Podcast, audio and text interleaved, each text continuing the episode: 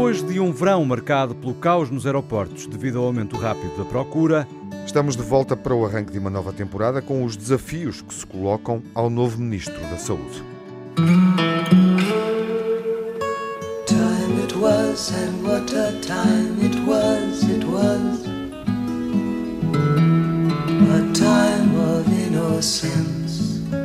A time of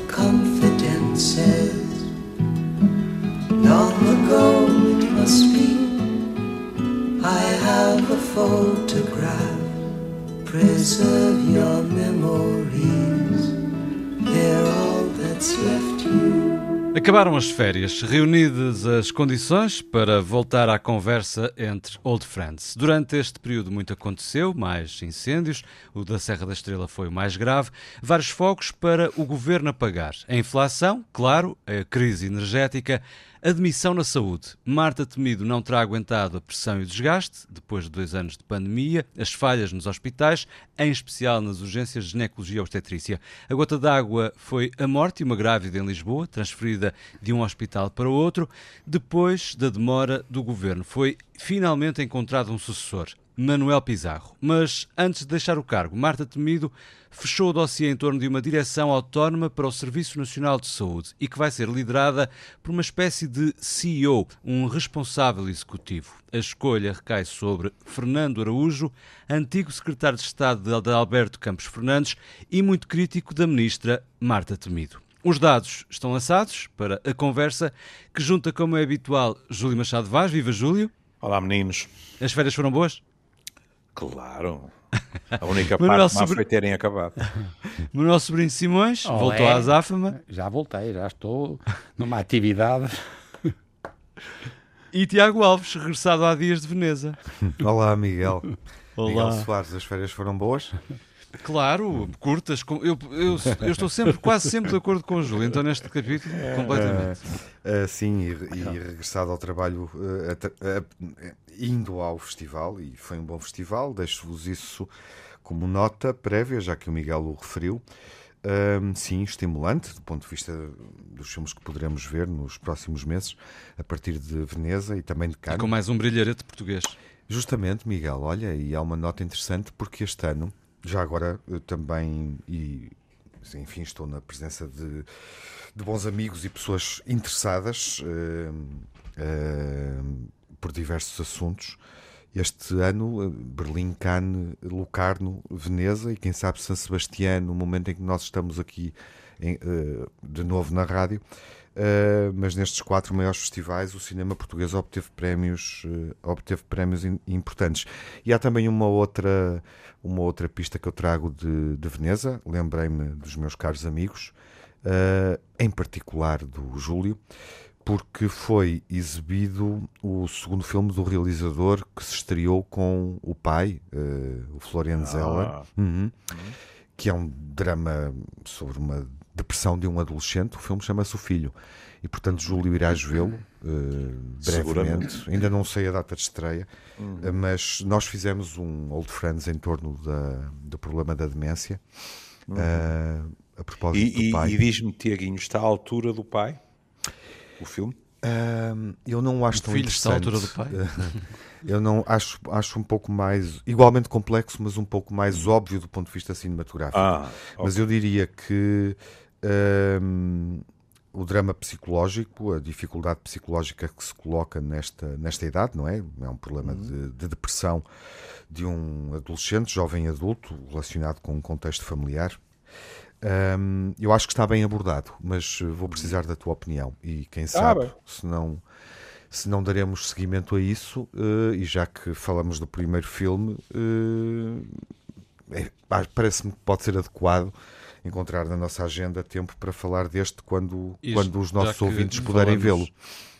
E já que falamos dos bons ventos de Veneza, neste, nesta introdução alargada, deixem-me só assinalar a morte de Jean-Luc Godard, é um, que marca, uh, enfim, uh, uh, o, o, último, os últimos dias, não é, com uma perda irrevogável para o cinema. Uhum. Bom, mas voltando então ao tema que, que aqui nos traz hoje, há um novo Ministro da Saúde, um novo responsável executivo para o Serviço Nacional de Saúde, velhos e novos desafios, Tiago. É isso, sem dúvida. Uh, e olha, uh, é, é, é, uma, é uma questão óbvia, velhos e novos desafios, e eu não sei qual é que escolher, o que é que é mais relevante, se olharmos para os velhos ou para os novos desafios. Manuel, uh, bom, não resisto a perguntar primeiro neste reencontro, algumas semanas depois, esta, do ponto de vista político, uma breve nota introdutória, esta evolução, a saída de cena de Marta Temido, uh, era expectável? Não tenho a certeza, mas mas não me surpreendeu. A mim surpreendeu-me. A mim não me surpreendeu porque a situação estava a tornar-se insustentável, uhum. não é? E, portanto, eh, não há dúvida nenhuma que a, a pressão das pessoas tornou-se quase. E, e, a história da, da, da gine, ginecologia, da obstetrícia e dos partos, etc., foi uma tragédia. Mas sempre pelos pormenores, quer dizer, eu, eu pessoalmente eh, fiquei muito preocupado agora, mesmo com estas notícias, e atenção, porque, e não vamos discutir pessoas, porque é um disparate e não fazemos a mínima ideia, mas é, na, para mim, até é particularmente fácil gostar muito das duas soluções, as duas pessoas, porque são duas pessoas em que eu confio e que têm qualidade indiscutível. É verdade também que o Hospital São João é exemplar em muitos aspectos e tem sido nestes anos todos exemplar e, portanto, se nós tivéssemos a capacidade de usar os bons exemplos para fazer algumas alterações mais estruturais, seria ótimo. O que me chateia, não... desculpem só, é que me chateia é que a sensação que eu estou a ter uhum. sempre é que nós estamos sempre a remendar. Uhum. E, e, portanto, isto é que não tem solução. Eu queria. Mas, mas eu, eu, eu, notei uma, uma deixa, frase deixa só... interessante. Sim. Sim, diz, Miguel. Uma frase interessante que, que, que disse, Manuel, que a Marta Temido sai pela pressão das pessoas e não dos acontecimentos, pergunto eu. Não sei, sabe, oh, oh, Miguel, não sei, porque eu, eu não tenho, eu não, não tenho telemóvel, não, não recebo estas coisas dos, dos twitters e as, e os Facebooks e as coisas que eles dizem sobre ela, o que ela diz, o que ele diz, o que ela não diz. E, portanto, eu não faço a mínima ideia qual é o, a componente que é uma componente de bullying e qual é a componente que é mais eh, factual, quer dizer, hum. é o pavor... Eu estava a fazer esta pergunta porque queria perceber se estes problemas a que fomos assistindo nos últimos tempos nos hospitais, em especial nas urgências de obstetrícia e ginecologia, são realmente problemas, são problemas reais, graves, eh, que para já são insolúveis, ou se resultam de outro tipo de pressão? Não, é, é, a primeira coisa resultam de uma coisa que é a falta de organização. Vocês reparem que o Porto, por exemplo, há muito tempo que resolveu o problema das urgências na área do Porto de uma forma inteligente, há muito tempo, não multiplicando as urgências por não sei quantos hospitais de Lisboa que depois não aguentavam porque eles nunca quiseram, de facto, co colaborar. E, portanto, ó, ó, Miguel, desde o início, que é uma estupidez num país como o nosso, que tem cada vez menos crianças a nascer, nós não tivemos esta preocupação mínima que era ter uma organização em que, durante X meses, em vez de ter 12, 14, 27 na área de Lisboa e arredores, tínhamos menos 12 e estavam todos os dias preenchidos e sabia-se. Não é difícil fazer isto num país civilizado, pelo amor de Deus. E é difícil compreender que uma grávida, como chegou a acontecer, tenha que percorrer 150 é, km. É monstruoso, para... é monstruoso, pois. Miguel, mas, mas pelo amor de Deus, eles sabiam, quer dizer, eles sabiam que tinham que ter menos urgências abertas e deviam ter essas urgências abertas permanentemente abertas se não pudessem abrir todas, diminuíam as, os hospitais com. Agora, os, eh, eh, o que nos disseram, agora, e eu sei porque me disseram a mim também os médicos, os próprios médicos dos diferentes hospitais não estiveram dispostos a fazer uma coisa, uma coisa que nós aqui fizemos no Porto, que foi de ser assim, sim senhor, a urgência de, de, pediatria, por exemplo, é, imaginem, é no Hospital São João. E então as equipas vão ao São João em rotação, vindo dos hospitais X, Y e Z. E fizeram-se, se quisessem fazer quatro ou cinco hospitais, uh, urgências de pediatria, no, na região do Porto também não podiam conseguir, aguentavam essa urgência. Mas a, porque é que puseram? Puseram os hospitais, os hospitais tiveram a capacidade de convencer os médicos e os médicos ficaram-se convencidos com a vantagem de irem eles próprios deslocarem-se ao sítio onde tinham uma urgência. Uhum. Epá, será muito difícil fazer isto num país civilizado? Pá. Júlio, uh, enfim, a mesma questão introdutória, obviamente, o Manuel já foi um pouco mais longe. Uh, até que ponto é que, coisas... é que, os acontecimentos que terminaram esta, esta remodelação, esta decisão de, de remodelar, uh, foram surpreendentes para ti? Não, não foram. E devo dizer que com a deformação profissional inevitável, eu penso que a, a, doutora Marta Temido estava uh, esgotada, exausta. Eu tinha sempre a sensação, quando havia, que uh, era, era, era uma repetição, digamos assim, de acontecimentos e que uh, ela estava, na minha opinião, impotente, digamos assim, para apagar todos os fogos.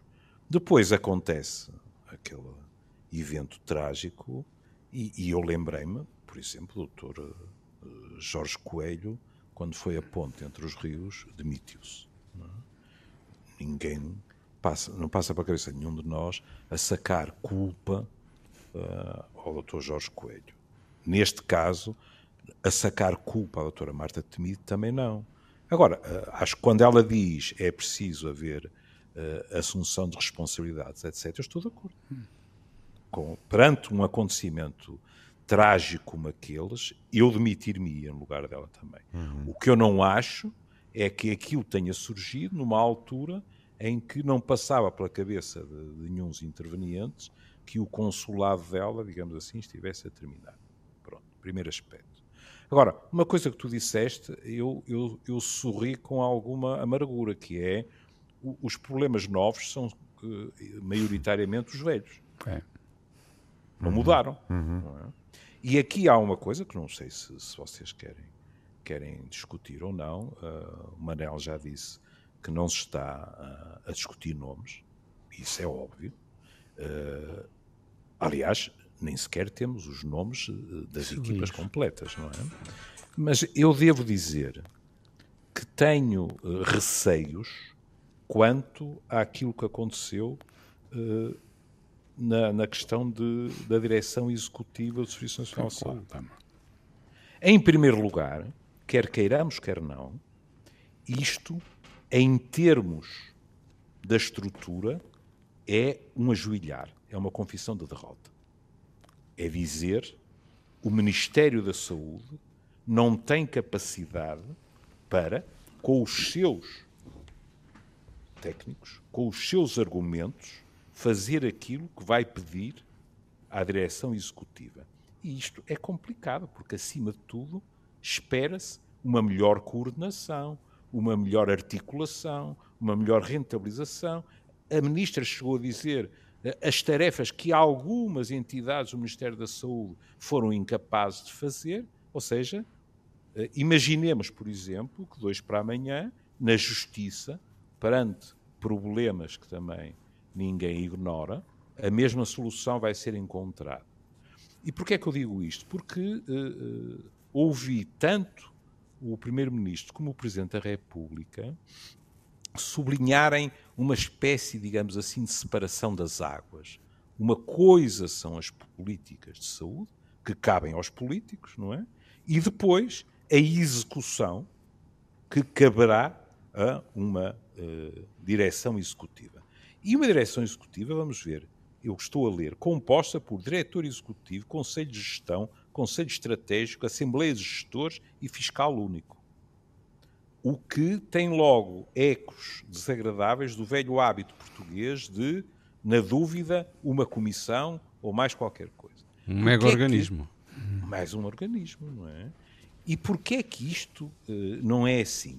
Na minha opinião, credo. Uh, porque quando se diz Ponto. As grandes linhas são feitas pelos políticos, é? e depois temos, no fundo, quem? Os técnicos que vão coordenar isto de uma forma muito melhor. Mas vamos lá ver. Quem é que escolhe o, o diretor executivo? São os políticos. O que significa que num outro ciclo político qualquer pode-se escolher outro diretor executivo e, portanto, a política continua a meter o nariz. E depois e com isto me calo, estou completamente disponível para contar, continuar a falar da questão, Vejam, por exemplo, uma situação destas. Temos uma direção executiva. Se esta direção executiva não tiver os meios necessários e a autonomia necessária, e isto tem que ser propiciado pelos políticos, esta direção executiva, dois para amanhã, pode se tornar um bode expiatório daquilo que correr mal. Uhum, claro. Porque se vai dizer, ah não, mas no terreno, quando era suposto que a direção executiva e tal, e tal, e tal, e tal, e se a direção executiva... Mas a responsabilidade assim, política está sempre acima, Júlio. Pois, mas aí está. Mas isso é o que o mas, meu caro amigo, nós Serve estamos um habituadíssimos, lavar... habituadíssimos perdoa-me a, a, a, brincadeira que tem décadas, um empurrar estamos habituadíssimos a encontrar bodes respiratórios. É? e, portanto, isto, esta, esta idealização de que agora, desde logo, as grandes linhas das políticas de saúde, eh, lamento dizer, mas em geral e desejavelmente, não são desenhadas por políticos fora da saúde. Nós agora, nestes dois cargos, temos dois médicos. E, portanto, esta separação que nos foi apresentada não é uma separação real. E é bom que isso seja assumido. É verdade. Oh, oh, oh, acho que puseste muito bem o problema e, e puseste, puseste, é verdade, tudo o que tu disseste é verdade e puseste os pontos nos is. Agora, repara, a, a Inglaterra, por exemplo, tem uma tradição diferente e tem uh, há realmente uma personalidade ou personalidades fora do governo e que mandam. O que é, são países que têm maior treino de mandar fora do governo. Nós, em Portugal, temos muito pouca tradição de, mandar claro, o que é que Mas o ex-minister o que é que nos ensina? Exatamente. E reparaste que os políticos mudavam, mas a estrutura, claro. a coluna vertebral mantinha-se. Mas é... aqui não. Não, é claro. Forró de Exatamente. Esse tens toda a razão. Mas repara, mas tanto há essa, a Inglaterra tem este exemplo muito engraçado e vai ter piada a ver como é que vai acontecer. E depois, tu repara, o que eles não, ninguém diz, mas é fundamental, é a gente perceber o que é que vai desaparecer do aparelho agora, então, do governo. E a primeira coisa que tem que acabar é a ARS tal como está, que é uma pouca vergonha, pá, não funciona, não presta. De resto, como tivemos a demonstração de que não trabalhavam bem, o que aconteceu em Lisboa. A ARS, porquê? Porque a ARS representa o governo e tem os bois dos governos lá e os autarcas dos. E isto, por exemplo, criaram esta ideia, que é uma ideia totalmente imbecil, de que nós em Portugal vamos ter, em todos os sítios onde tivemos uma ARS e tivemos um autarca importante no, no poder, ele vai ter um pequeno hospital. E os hospitais, uma vez já me disseram a mim, os hospitais são todos iguais. Não são. Não, e, portanto, e a primeira coisa a fazer neste país é a gente distinguir o que são os hospitais universitários dos hospitais que não são universitários. Com a segunda parte estou completamente de acordo. Percebes? Com a primeira, devo dizer que fico melancólico. Porque se nós decretarmos que as ARS deverão ir pura e simplesmente para a forca. Claro. Quer queiramos, quer não, estamos a admitir que um, melhor ou pior, modelo de descentralização falhou. Não, porque eu quero metê-lo na CCDRN. Estás a ver? É a mesma ah, coisa que eu ensino. Está bem. Estás a perceber? Não, é, não, não podem é ser uns bois. diferente. Claro. Estás a antecipar uma decisão que nós não fazemos a mínima ideia se vai ser tomada. Mas era uma ideia muito boa, não sei se estás a ver, porque é também podia-nos resolver boa, o problema do ensino, que é também. Que é, e a enfermagem, quer dizer, percebem? Era sair desta coisa das ARS. É porque ninguém calcula o que eles são, pá. Atenção, há tipos fora de série, não, não, estamos a dizer que são todos muito maus, mas a estrutura não funciona. A, CS, a, a, Administração Central do Sistema de Saúde também é muito mau, percebes? E não funciona. E é verdade que alguém vai ter que decidir quem vai mandar. Ou é o tal CEO ou não é. Como tu dizes. Cuidado. Claro, é, é perigosíssimo. Quem vai mandar. Claro. Agora, perdão-me, quem vai mandar em quem? Exatamente. E quem é que nos garante que claro, é isso mesmo. que vão mandar vão funcionar melhor do que aquilo que nós, neste momento, uh, uh, verberamos. Claro, tens toda a razão. Isto não há soluções mágicas. Pois não, mas é preciso haver uma coisa que é chamada autoridade técnica e competência e poder. E na saúde há aspectos que cada vez mais dependem de, no fundo, a entourage política ou partidária que é insustentável, pá. E foi, tornou-se insustentável. Então permitirás que te diga que essa entourage político-partidária não vai emigrar para as Bermudas. e, portanto, aquilo que eu disse no início, tudo. vou repeti-lo, que é esta direção vai ter que olhar por cima das costas uhum. também. Claro. Porque essa, essa gente de que tu falaste não é porque de repente há uma direção executiva que vai perder privilégios, perder poder de pressão, etc. Claro. Claro. Isso não existe. Claro. Tens toda a razão, pá. Tens toda, não tens, e é por isso, de resto, apesar de tudo, o Presidente da República, que muitas vezes é, é, é, mais, mais falador, desta vez ele tem estado sempre à rasca, porque ele também não percebeu como é que aquilo vai funcionar. E, portanto, não deixa de ser ter graça como é que a gente até agora não percebeu como é que a coisa vai funcionar. Mas o que, o que eu quero dizer é que a descentralização real passa muito por nós ganharmos a capacidade de dar os meios às áreas descentralizadas, sejam regiões ou não, pá. Percebes? E, e eu, eu... vai ao ponto que eu também disse, que é para darmos esses meios com esta nova organização, isso significa dar os meios a todos os níveis de autonomia, descentralização e financeiros que forem considerados indispensáveis pela direção executiva. Exatamente. Se isso não acontecer, a direção executiva é a única coisa, a única hipótese que tem é admitir-se. Claro, mas ó, ó, Júlio, e mais, mas é tu tens tu, tu, totalmente de acordo com o que estás a dizer, mas tu repara, por exemplo, para mim faz muito sentido que nós passamos a, passemos a ter no futuro, por exemplo, um em termos agora dos deputados, nós temos que ter, se for de facto uma realidade a descentralização, nós vamos ter que ter, para além de um grande núcleo central, onde há a representação que é percentual dos partidos, nós temos que ter representantes nas, nas descentralizadas, as pessoas responderem perante as suas regiões. Ou, neste caso, as suas áreas, whatever, porque a gente não sabe se são regiões. Não sei se percebe o que eu quero dizer. Nós sim, temos sim. que evoluir para uma coisa onde temos também deputados que representam aqueles valores daquelas Mas a verdade, regiões. No ICRUA é que nós tivemos sempre discursos cheios da palavra descentralização. E é uma centralização e, como o mais centralizado do mundo, pá, europeu. E na realidade, é o mais. Nunca pá. foi isso que aconteceu. Exatamente. Não há como nós. É o pior, pá. E, portanto, se tu reparares, é a mesma coisa que vai. Nós estamos a ter um problema gravíssimo no ensino quando já devíamos ter menos problemas, porque nós agora temos menos crianças.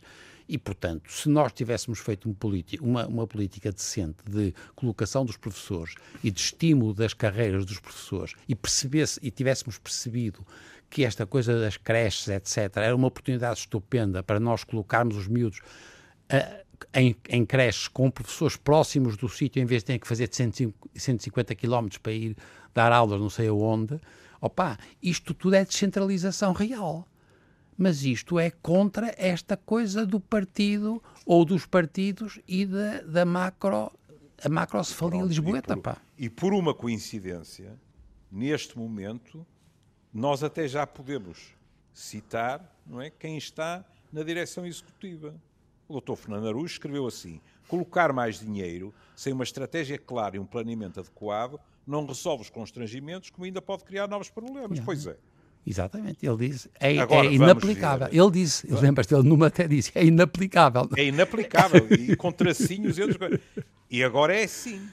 Isto significa que Se é para aplicar. ou há uma convergência de pontos de vista entre direção executiva e os tais planos políticos, as grandes diretrizes, etc., uhum. ou então isto não é possível.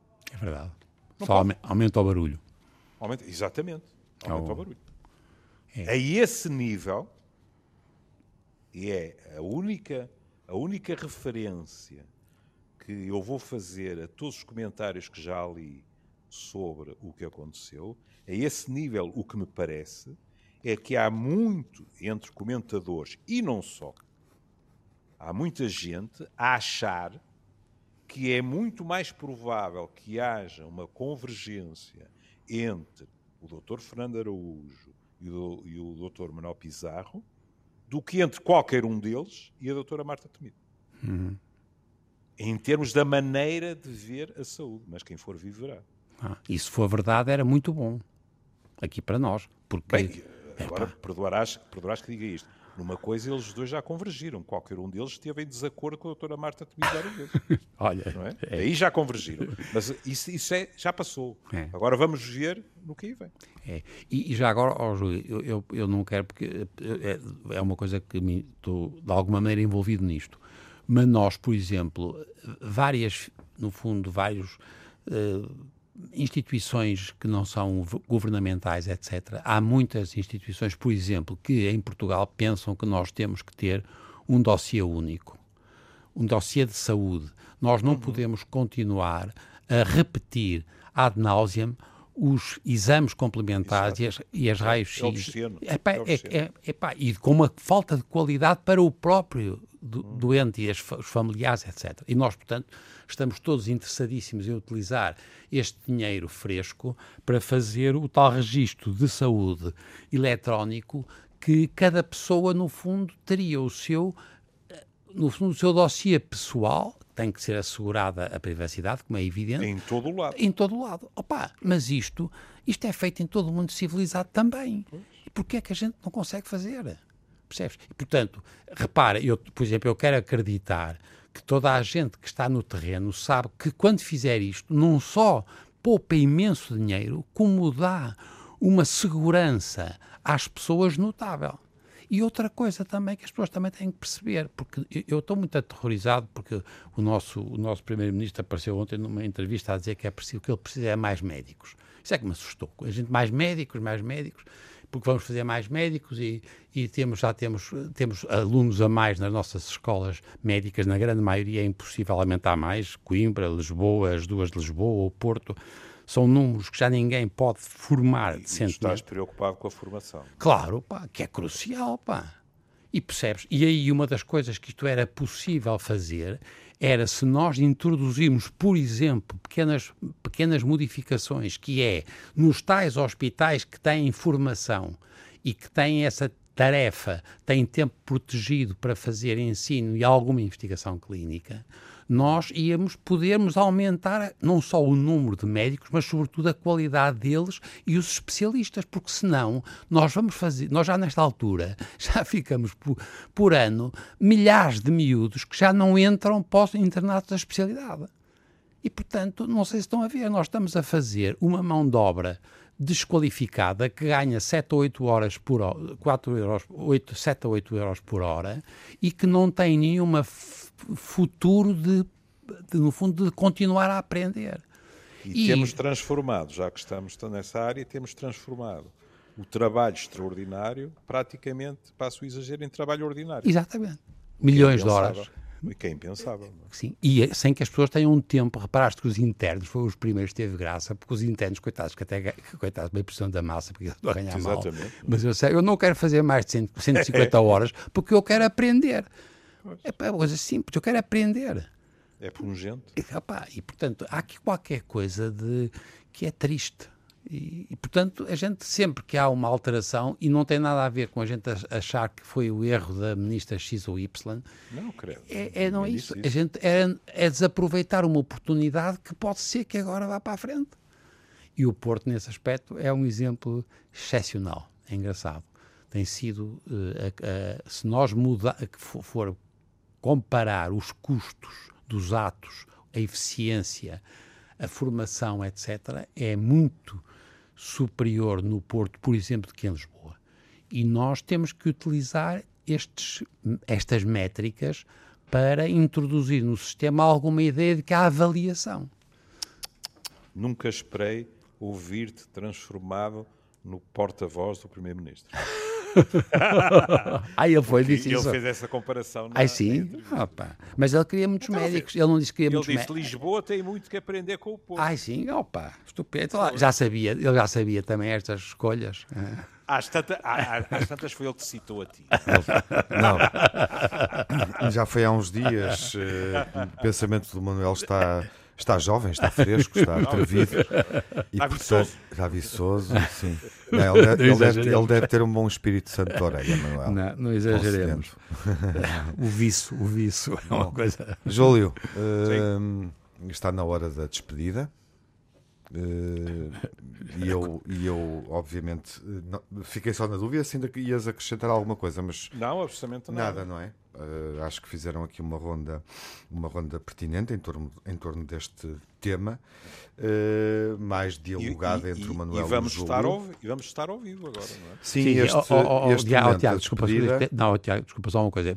Quando nós falamos nos profissionais de saúde, Sim. Uhum. não queremos dizer os médicos. Não, nós não, que- claro. quer dizer, percebem que está e nós, se nós precisarmos a sério, nós a primeira coisa que precisamos muito mais é de muito mais enfermeiros do que médicos. Uhum. E portanto, se o, se o, se o primeiro-ministro disse isso, isso é um disparate. Porque ele devia dizer, não, nós precisamos fazer mais enfermeiros. Como é que ninguém lhes disse?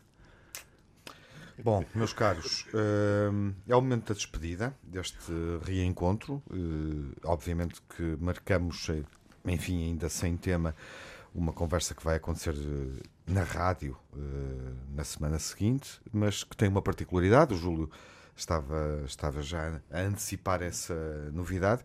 Como é hábito, em alguns momentos do ano vamos ao encontro uh, do público ou de convidados, e isso volta uh, a suceder. Vamos estar ao vivo, como o Júlio dizia há pouco.